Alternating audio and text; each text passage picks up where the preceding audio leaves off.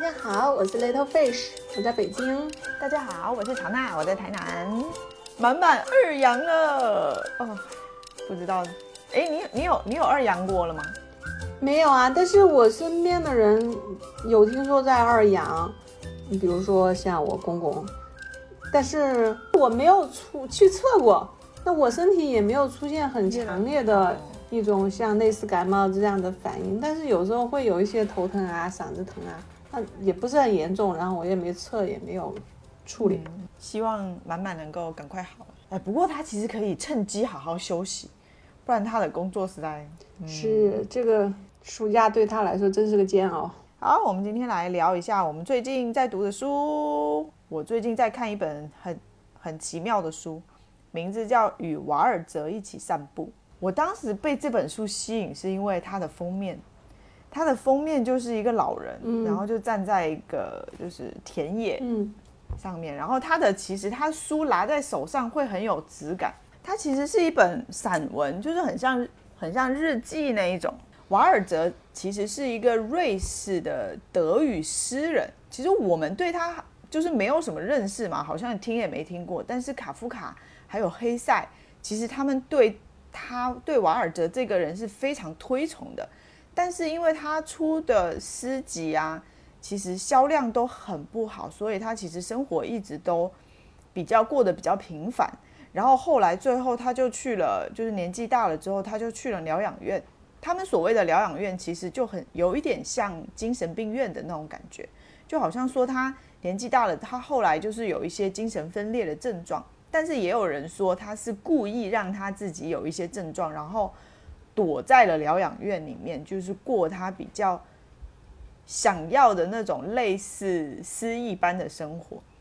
然后这本书呢，它的作者其实是他的一个挚友，他就在他生命的最后这二十年，每个固定的时间就会约他，就是去疗养院看他，然后带他跟他一起出去出门去散步。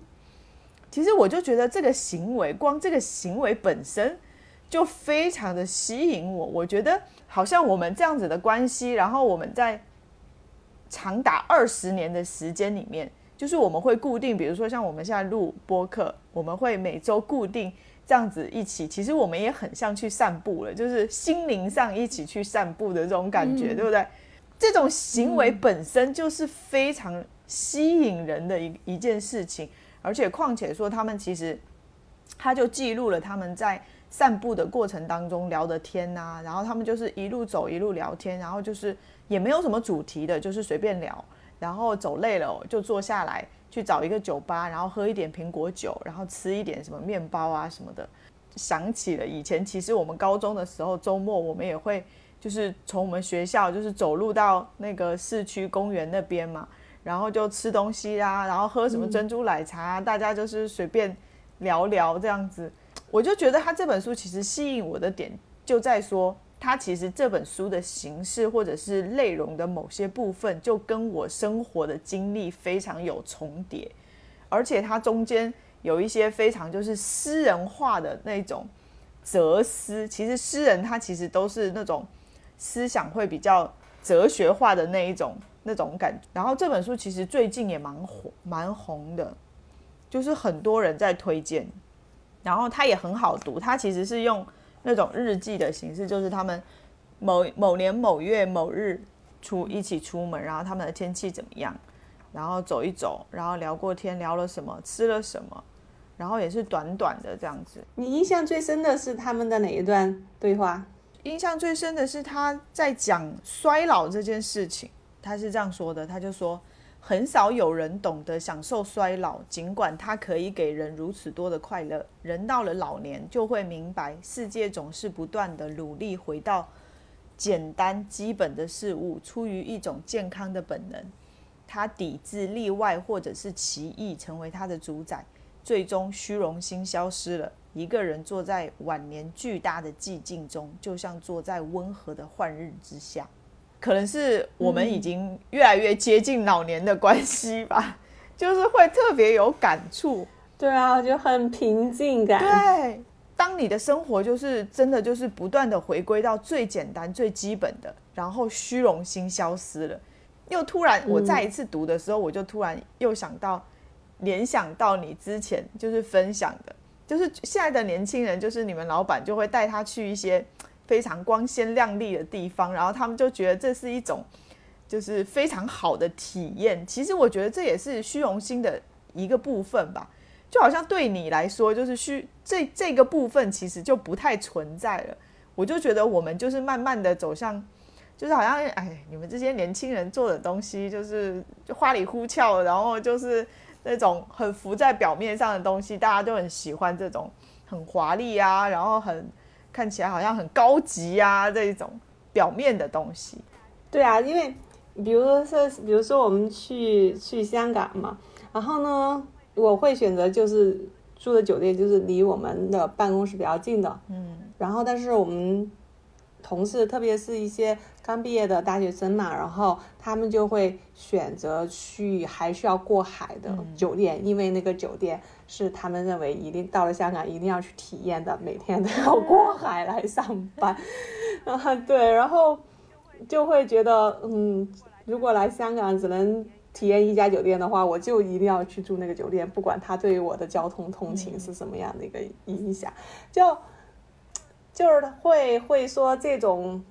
呃，感官上的体验啊，对他们来说还是蛮重要的。就是极力营造出一种他的工作在生活是一种比较比较精致的一种生活吧。哦，对。对我来讲，可能就是说，哦，只要近一点，是吧？你这个房间稍微能够在香港那种地方能稍微大一点，我就让我觉得就很 OK 了。而且让我觉得，我现在让我觉得我越来越。有点可能在年轻人看来有点可悲的，就是我对食物的爱好在逐渐的消失。就是我不知道是我味觉在衰退，还是说我这种对食物的这种新鲜食物的好奇在消失。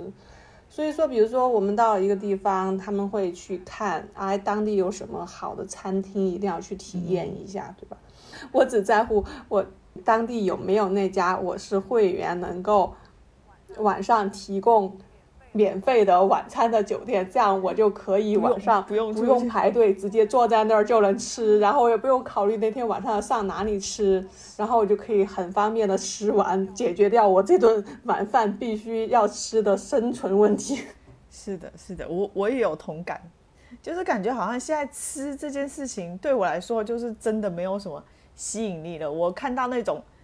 不管它多有名，只要它会排队的餐厅，我是一概不会去的。然后，而且我们家也不会打电话去预定，就是我们从来不会做这件事。就是如果有位置，那我们就吃；没有就算了，没有没有什么关系。就是 不会为了吃，就是这么劳师动众的要打电话去定位啦，然后要排队啦，然后我要提前多久就要计划哪一个时间点要去吃。你你特别是像我这种啊。每天都在出差，每天晚上都要解决晚餐问题，叫中午要解决中餐问题，然后呢，我还一个人，如果我还要去精心挑挑选一家店，然后我得去，去了之后我还我一个人也不能点两个菜、三个菜了，是吧？菜单看半天你就点了一两个菜，哎，所以我就觉得对我来说是挺不知所措，挺。负担的一个事情，所以我宁可就是，如果我的酒店能够晚上给我提供一个免费的自助餐，我去了之后有那么三四个菜，然后也有水果，也有蔬菜，什么都有，是吧？我一样只吃需要吃一点点，然后啊就能解决我的晚餐问题啊，我就很开心。那不管它的菜的味道怎么样吧，反正只要我能吃得下去就行。是的，但是如果我老板带我去，嗯，当地的那种比较好的。餐厅，然后啊，确实他的菜会比较好吃，嗯嗯，我觉得体验一下下也是蛮不错的，但是它不会成为我我去追求的一种东西，对对对，或者或者说是必须要去尝试的一种东西，就是哎有点附加分，嗯，还挺好，蛮不错，就这样。还有一个挺有意思的事情，也是这周发生的，就这周我们那个。团队进行了一个大聚会，然后我们有大老板，这种聚餐，然后我们是是一个十几个人的大桌子，这种聚餐你知道就就有点有点很奇怪的氛围。首先大家肯定得用英语的嘛，因为大老板是外国人，所以说整个整个全程吃饭都是在用英语讲，肯定要做一下自我介绍这样子。然后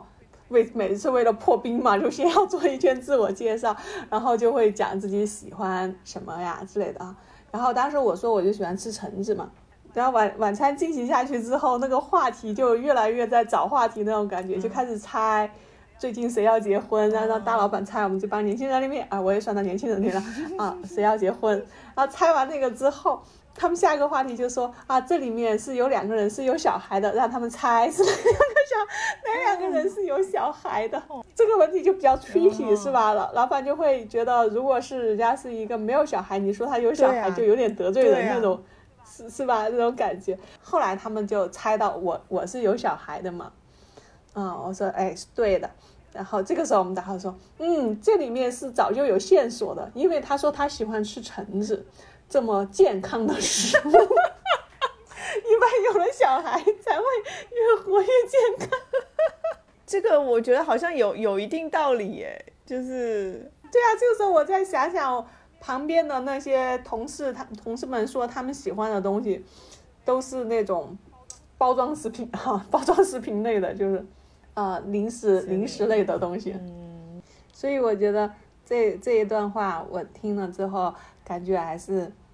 蛮受触动的，就是人怎么一步一步的走向这种平静，是吧？其实大家现在都是很害怕衰老的。你看现在的那个容貌焦虑，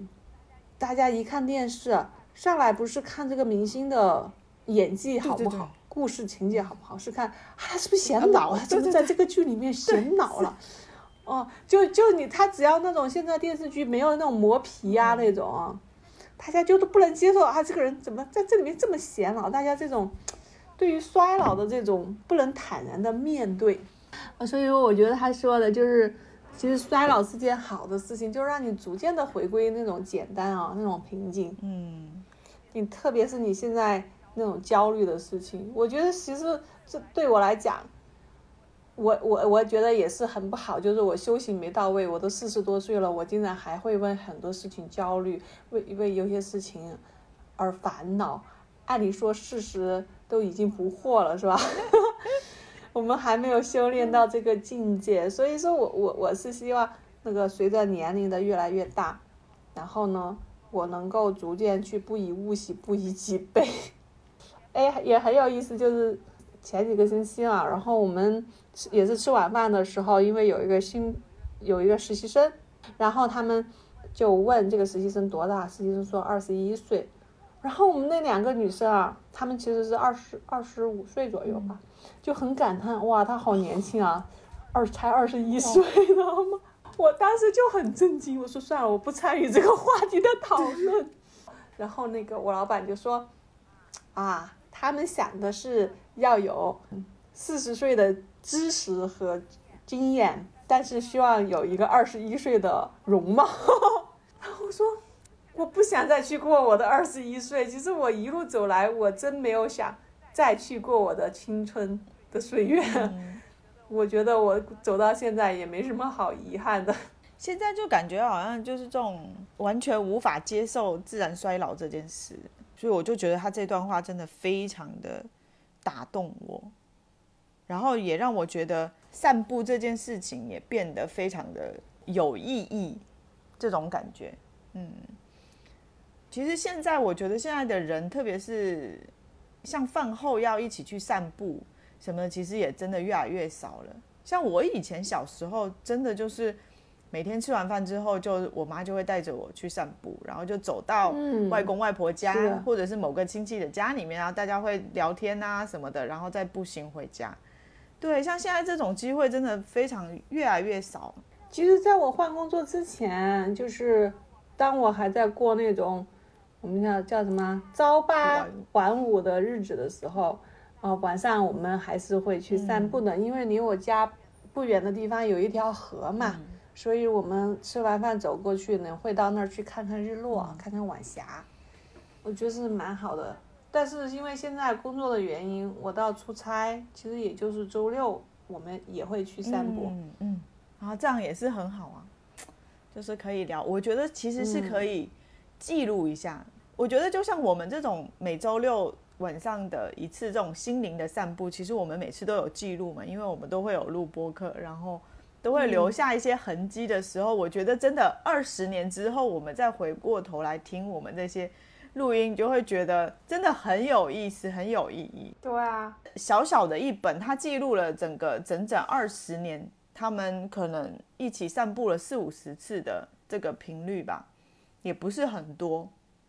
嗯，然后记录下来的那些东西，其实就会给别人。你看，我们离他们其实也是蛮久了，就是会带来一些新的触动跟不一样的感动。真的，我觉得有时候常常我们会忘记，我们年轻的时候也会有那样子的想法，也会有那样子的苦恼，然后我们会忘记这些事情，去就不能去理解年轻人，是吧？有时候我就觉得，如果我们能把自己那个时候的。想法记录下来。如果你遇到了这样子的人，你是不是，比如你遇到一个二十五岁的人，你觉得跟他有代沟，那你去听听你二十五岁的时候录下来的想法，或者你你是不是有那时候的日记，看看二十五岁你是怎么想的。也许某种程度上，像现在的自媒体，就是大家都愿意去记录自己生活的时候，或者是记录自己想法的时候，其实也是一个。很有意义的事情吧，就是说你不要把这件事情想成说你一定要当网红，或者是你一定想要通过这个去赚到什么钱啊，什么你一定什么就是要接广啊，什么多少钱什么之类的，就是把它当做一个自己人生的一种记录，其实也是真的蛮有意义的。现在写日记的人应该不多了，应该很少了。对对。只有我们家孩子，因为是学学校作业，还是会写。他还有一句就说，他是说，人总是顶着明媚的阳光生活吗？难道不是光与影赋予了生命的意义？我觉得其实也是跟我们现在的心境比较有关系吧。就是不一定你的人生就是一定要活得这么的光鲜亮丽，好像一定都是很灿烂的这一种才是。生活的意义，我觉得现在因为大家自媒体的兴起吧，就是大家都会希望说，我要把最好的或者是最光鲜亮丽的东西展现在别人的面前，然后就让你觉得好像每个人都是生活在光鲜亮丽之下的。他有赚很多钱，他去很多地方旅行，他买了什么很是很很好的东西，然后分享给你，用了什么很有很很很怎么就是怎么样的东西，然后你也一定要拥有。的这种感觉会比较多，但是其实就是像我们这种过来人，就是这种我们已经迈真正走向走到四十岁这个关关头的人，其实就会觉得说，就是生活的多彩，就是绝对不是说你你你就是拍一些就是你很光鲜亮丽的东西，你就有办法让我相信说你的生活真的就是这么的完美吗？如果是真的是这样的话，我反而觉得说你的生活也太无聊了吧，就是每天就吃吃吃买买买，然后就就就就这样就过了。我我觉得人生总是要经过一些挫折或一些痛苦，你你才能够促进你更深的一些思考。只是说值不值得为了得到这些更深刻思考的机会，让我去承受这些痛苦？但是每每想起来，确实是如果。生活很顺利的话，你就会觉得日子过得非常快，一年两年过去很快就过去了。嗯，只有你遇到一些坎儿，然后你生活比较糟糕的时候，你就会觉得日子过得很慢，然后你好像就有很多时间去思考了。嗯，而且我觉得年轻的时候，你碰到一些苦，或者是撞到一些东西，就是跟一些什么东西觉得有一点对抗的感觉，其实是无法避免的吧。就是因为你毕竟那个荷尔蒙啊，或者是什么的，就是跟这个世界就是会有那种冲动嘛。这也是为什么就是年轻人这么好，呃，煽动的原因嘛。就是他很容易就会有情绪上的东西，像年纪越大之后，就会感觉越越平静。我我就越能去接受我所谓现在就是很流行，就是说我可以接受我生命中任何事情的发生。就是不管他好像出现什么样的境地，我们好像都能够相对平静的，就不像年轻的时候又会，就是就是真的就是无无法接受的那种，就是想要跟全世界对抗的那种感觉。其实你你人生过得好不好，绝大部分原因取决于你的处于一个什么样的一个情绪嘛。嗯外界是对你的刺激，最主要的是你自己的一个反应了。嗯那就是年纪越大，可能对于外界的刺激的反应处理会更加的成熟，能够让自己更加的心态的比较好的去接受这些事情，然后让自己不处于一种情绪低落或者是崩溃的情况。最大的经验来源于，至少对我来讲，就是曾经遇到过一些问题，然后觉得很苦，但是你最后发现它都会过去了，然后你就会觉得，以后再遇到什么事情，就不会那么惊慌，因为你知道没有过不去的，它总会过去，而且你知道它会以什么样一个方式过去，你会有什么样一个体会，你你会到达一个什么样的一个程度，到这个程度下，你你是能够去处理的。可以接到下一句话，它里面就讲说，啤酒和黄昏可以将一切重负带走。重负就是沉重的负担，其实他也就是说你，其实你你再沉重的负担，其实终有一天都会过去的，没有什么是过不去的。这点特别有感触，你知道吗？就是以前啊，就是我老公现在晚上总是喜欢喝点啤酒之类的啊。然后他就说以前不理解，就是以前看蜡笔小新，他小新爸爸。每次回来啊要喝杯啤酒，然后当自己成为中年人之后，也会逐渐有了这个爱好。然后最近有一部也是比较有意思的日本的连续剧，叫《晚酌的流派》，我不知道你知不知道。讲的是一个单身的日本的单身女性，然后晚喜欢喝啤酒，然后白天她是这个房地产中介，会很努力的工作，但是晚上她的小确幸就来于晚上，她会提前想好做什么菜来配她的啤酒，然后让她的啤酒更加美味。对啊，对我而言，我也是，就是现在就是剩下三大爱好，就是喝茶赏花，来一杯，小酌一下。像我们家的冰箱里面，就是一定会有酒，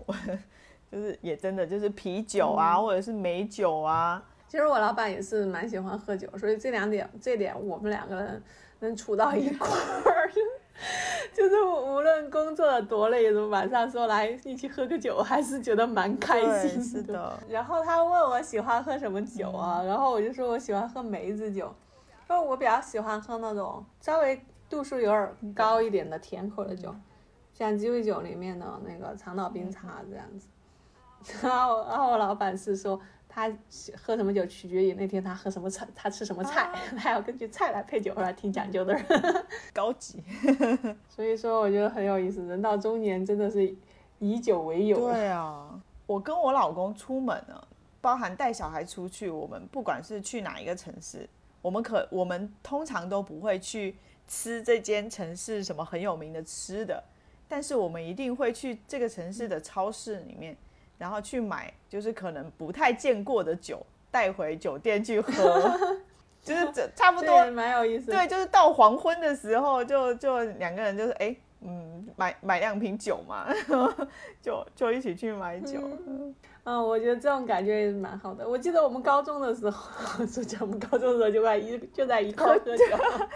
我们也都是酒蒙子。是的，去年那个去年疫情的时候，我我们不是被封在外面，也回不了北京嘛。然后每周周六周日的时候，就会选一个城市去旅行嘛。然后我就去了，有一次就我自己一个人就飞到了大理去，那个时候真的是一个人的旅行，酒店就我一个人，然后去爬苍山，也我一个人坐缆车，山上有只有我一个人。那天有点下雨，然后我一个人在苍山上穿个雨衣在那儿爬，然后下来的时候，我就想，哦，那那一个人去吃一顿吧，那吃什么？然后就到了大理古城里面，最后我选择了去一家小酒馆，然后然后我一个人在那个酒馆里喝酒。他比较有意思，其实其实他应该平时是一个网红，因为我也是拿那个大众点评找的那个评分最高的，当时我觉得很奇怪，评分最高的没有人地方是一个酒馆，然后我就去，他其实卖的是那种啊，他走的是那种风，是古风，就是它是一些自酿的那种酒，比如说像桃花醉呀、这种，就上来给你都是拿个坛子，然后再给你一个那种土碗，就是敞口的那种土碗，然后把它倒进去，然后你在那儿喝的那种。然后我就一个人在那儿喝，我自己在那儿喝俩小时，然后我就喝的自己越喝越开心。啊，一个人的旅行，居然是一个人喝酒的时候最开心。那个老板见我喝的那么开心，就说：“嗯，反正也没有人光顾他的酒店嘛，哈。”但是你你把菜钱结了就行了，酒就是我送给你的。哇！我说你的酒还真的很好喝，然后因为是一坛酒，你知道吗？是一坛酒，我是喝不完，然后就把剩下的半坛给我打包，然后我就拿到那个酒店里，因为下着雨嘛，然后对啊，我就把浴缸泡上水，接着喝，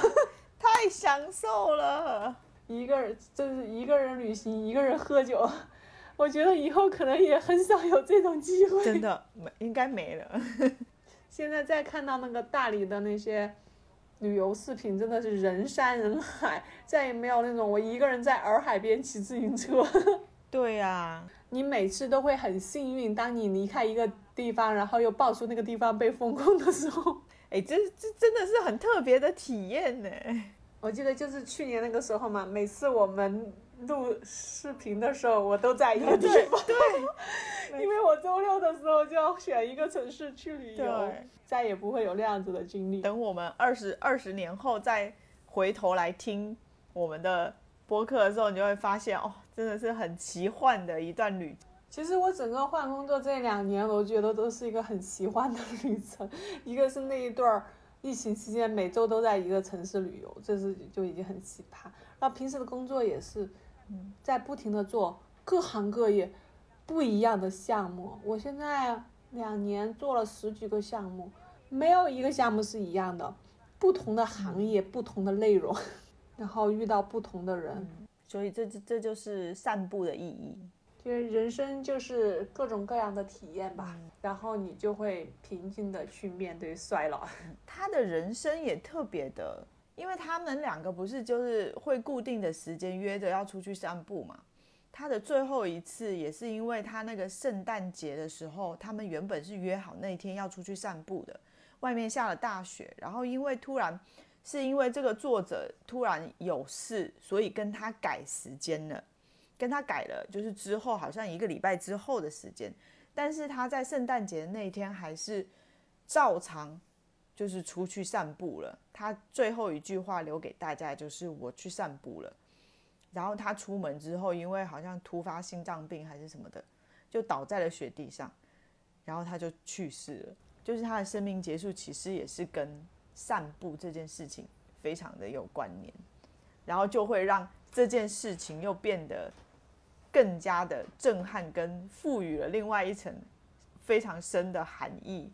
的那种感觉，我觉得这个真的是很好。就是以前老是很害怕，就是你的人生的晚年，就是在那种你已经失去自理能力了嘛，然后你在无法照顾自己的情况下，那你晚年的生活究竟还在活个什么呢？嗯，如果是我能够有健康的状况，至少我在晚年我还能出去散步，是吧？能够去感受阳光也好，阴影也好。朋友可以一起聊聊天，我觉得这样子的晚年就是非常幸福的晚年。对，然后说，安静而谦逊的走自己的路，是一个人能够指望的最可靠的幸福。这本书很很小，其实也也也很薄，好像就一百多页吧。哦，两两百两百多页，但是它其实字很大，然后行间距也很宽。看起来其实非常的快，而且它是用那种日记的题材去写的，然后每一篇也短短的，就大概一两页，所以其实很快就看完了。嗯，可以推荐大家，就是没事的话，可以在通勤的路上看一看。我我其实现在我也会发现，就是小孩子慢慢长大之后，其实。父母在他的旁边到底是在做什么？就是你是在刷手机，还是在看书，还是在做什么？其实这件事情对他来说其实很重要。虽然他好像没有讲，但是他心里其实会有一个评判，就是他会觉得，就是你在某一个时间点的时候，你就会发现说，他都觉得你都没有在做事，你就在那里刷手机而已。然后你干嘛叫我去看书？嗯你干嘛要怎么怎么怎么怎么？所以家长有没有看书其实很重要。我那天也看说，就是有一个家长他其实就想说，嗯，到底要不要跟让他女儿在一年级的时候每年就每天背一首诗，就是古诗，就唐诗宋词这种之类的。然后下面就有一个人回复他说，那个如果你想让你的小孩每天背一首的话，请你跟他一起背。你不能单纯的让一个小朋友自己单独的去去做这件事情。如果你都不想对啊，就是我现，嗯，现在我每周的时候，周六和周日两天会分别跟我女儿一起读一篇小古文儿，哇，然后我们俩一起讨论讨论。因为我不能指望他自己去读古文。，对呀、我我就是觉得这个，而且我觉得读书这个事情吧，就是要有要有讨论，要有互相的这个东西，就是他会更觉、觉得这件事情更有意义。因为我我不实在不觉得像我女儿那样子的孩子，你让她自己在那儿读古文，她会觉得是一件愉快的事情。但如果我跟她一块儿的话，我就会像聊天一样，像之前读那个吧，《世说新语》是吧？然后就说这是古人聊八卦的记录，然后我们来看看今天他们聊了什么八卦呀？啊，今天是在讲某个人的八卦，来，这个人发生什么事情呢？其实那本书真的很八卦。毕竟这个环境，它那个如果是从功利角度来讲，他们将来高考也好，各种考试也好，肯定是要考古文的。那你要从一点一点积累嘛。然后从修身养性来讲，我也觉得是应该要读一些古文的。你想，我们那么多古文啊，你最后选出来，你买一本古文的书来嘛，它都是精选的，那那都是几千年留下来的 最有意思的一些文章，真的很值得一读。是的，就今天我们读的是《答谢中书书》，一共六十八个字，然后两，对，它是那个嗯南朝的文章嘛，就是描写那个近近士南渡之后，然后开始写那个江南的那些景色嘛，以前只有谢灵运会写一些，然后这篇文章就是写那个江南的景色，主主要就是写景。嗯，很也挺有意思，读也很很很通俗易懂。就以前我们家孩子最开始的时候学语文的时候，他特别不能理解那种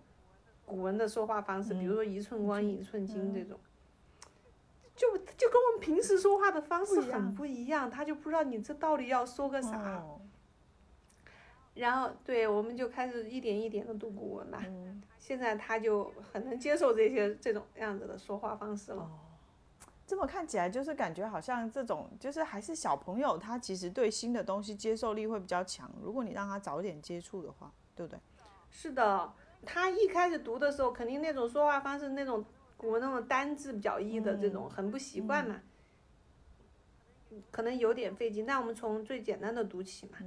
然后读久了，他积累的越来越多，这种单字表意的字儿，他读起来就没那么困难了，然后也会觉得读起来挺有意思的。比如说我们今天读这个《答谢中书书》嘛，然后它是主要是写景色的，然后我就问他，嗯，他整个六十八个字不都在写景嘛，写了各种各样的描写啊，那你觉得这里面哪句话是你觉得让你觉得觉得写景最美的？然后他就能够说说到其中的一句，就是早晨那个雾散开了，那个鸟和猿都开始听到鸟和猿的声音了。然后晚黄昏的时候，夕阳要落下的时候，平时沉在水里面的鱼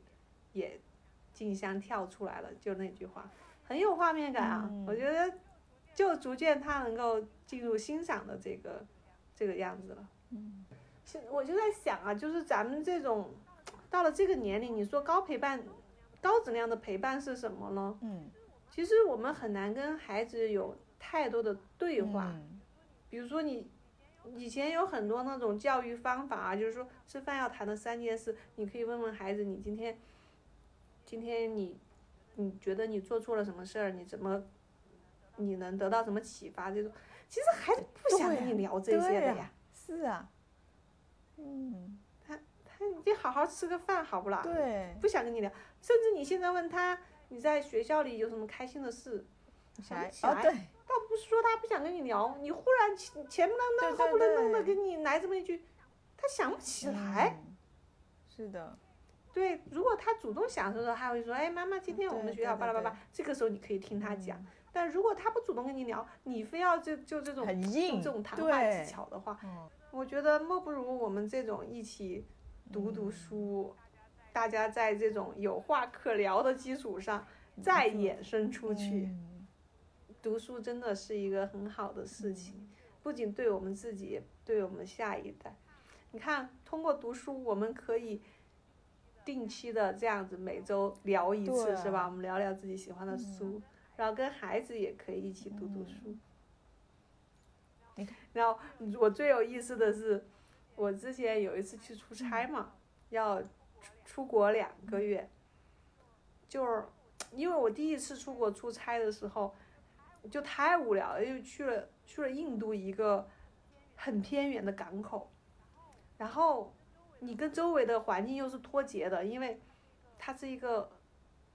很偏远的小地方嘛，然后我们自己租的房子，你几乎是不跟周围的人打交道的，而且也不敢随便说跑出去跑个步啊之类的，那时候都不敢嘛，基本上就是啊去工作，工作回来就住回我们住的房子，就非常的苦闷，而且当时我们只有三个人，然后最后就搞到我跟我们一起的一个女生，我们两个就去买了酒就是喝嘛，然后就就喝醉了，然后就就极其不健康的一种生活方式啊。然后第然后我第二次那个去出差的时候，然后我老公就说这样。我给你指定一下，万历十五年，你得读书。然后我我们两个每天晚上要交流一下读书题，所以我我每天晚上要给他打电话，OK，不用太多，十分钟聊一下今天读了啥，那保持一个很健康的一个生活状态，对呀、我不要一个人在异国他乡。真的，真的，我觉得很神奇。说起来，我也不是一个特别爱读书的人啊，因为也不像你们文科生这么有文学爱好，我平时要很多那种工作上的事儿要处理。但我觉得我周围怎么充满了这些爱爱读读书的书的人，逼着我跟着大家一起进步。是的，嗯，